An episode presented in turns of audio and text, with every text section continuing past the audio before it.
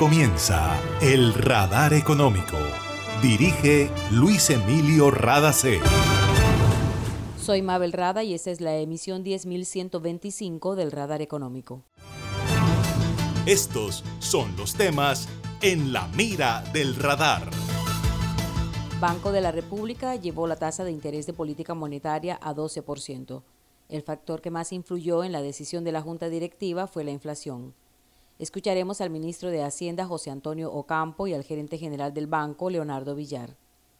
La población que ha estado marginada del crecimiento del sector agropecuario será la más beneficiada con el trabajo conjunto que harán Colombia y Venezuela. Ambas naciones trabajan para garantizar la vigilancia de la sanidad animal y vegetal. Detalles en la voz de los ministros de Agricultura de los dos países.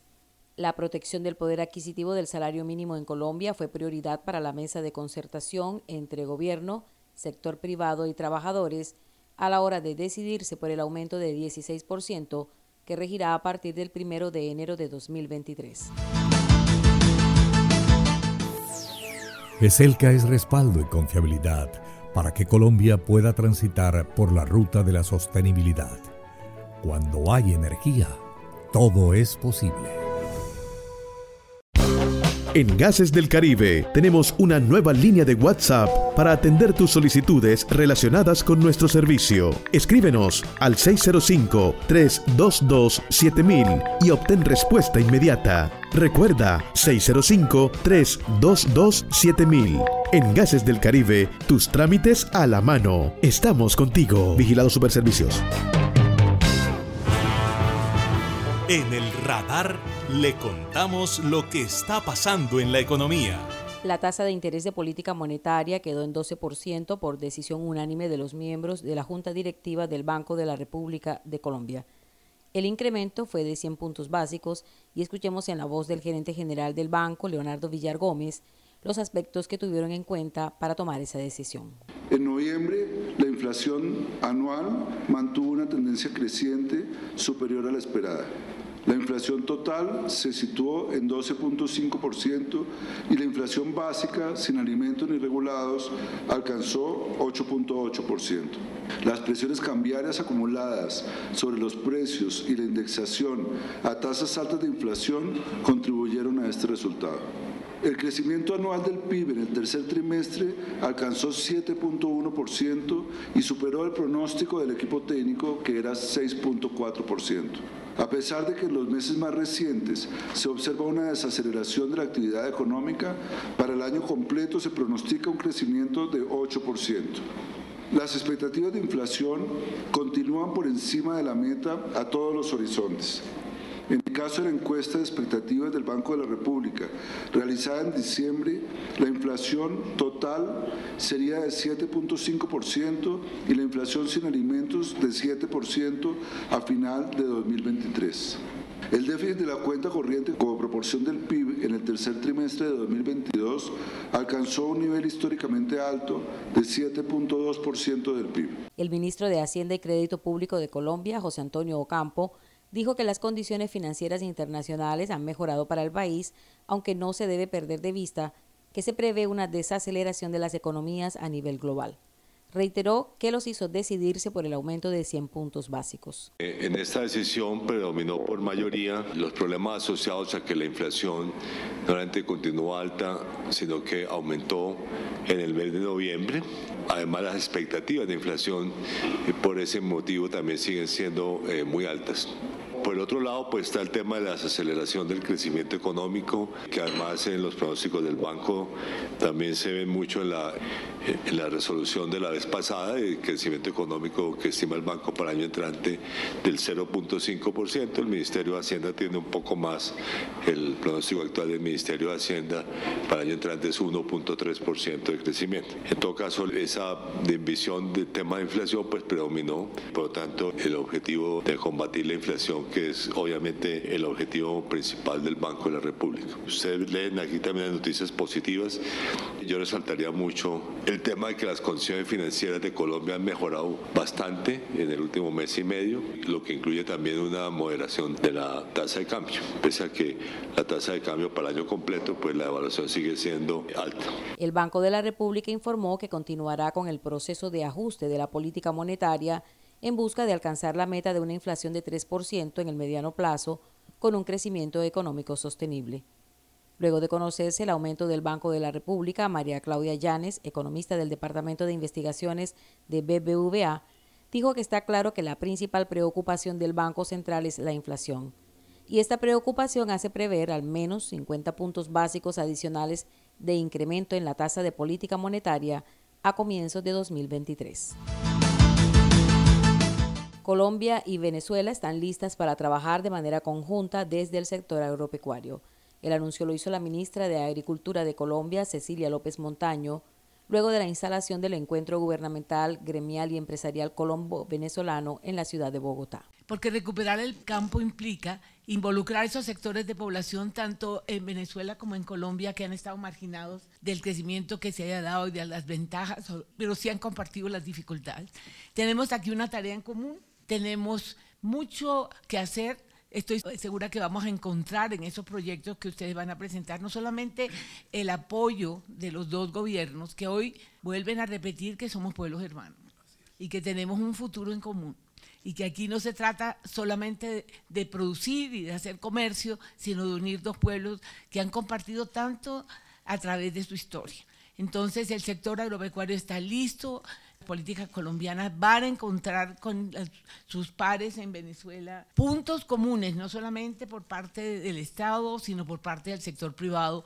Eso que usted dice, tener igual número de empresarios de Colombia y Venezuela listos a encontrar proyectos comunes es una gran noticia para esa población rural que tanto en Venezuela como en Colombia necesita oportunidades. Wilmar Castro, ministro de Agricultura Productiva y Tierras de Venezuela, quien participó en el encuentro, resaltó que uno de los temas en los que más se ha trabajado es en el de la sanidad animal y vegetal. Quizás la mesa técnica que más trabajo ha desarrollado y que con más frecuencia se ha reunido ha sido precisamente la, mesa de sanidad animal y de Contraloría Sanitaria, sanidad animal y vegetal, porque es bastante delicado y, es muy fácil la posibilidad de generar una dificultad en cualquiera de los países si lo que por allí transita no tiene la normativa correspondiente desde el punto de vista sanitario.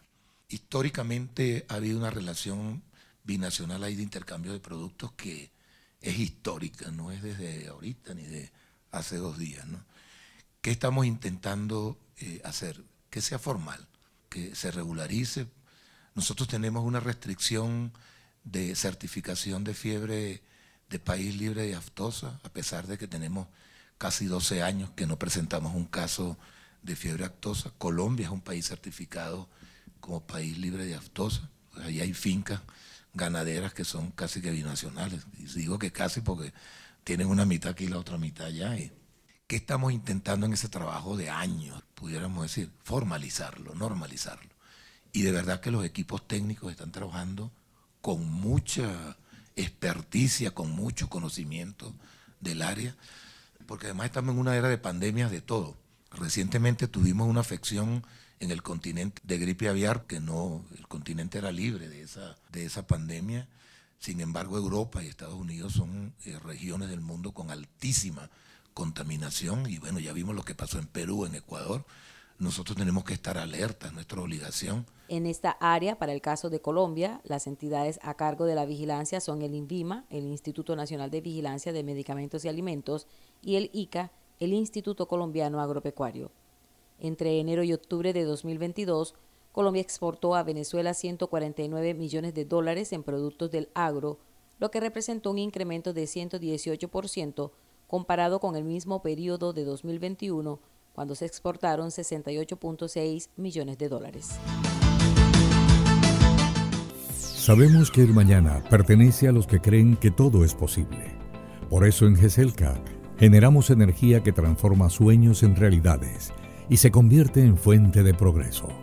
Somos una fuerza invisible que une, evoluciona y construye futuro.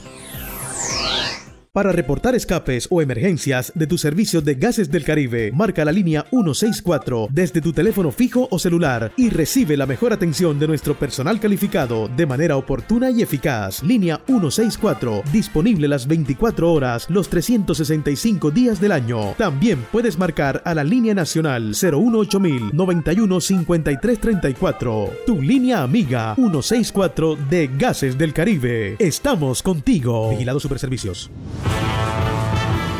Está escuchando el radar económico.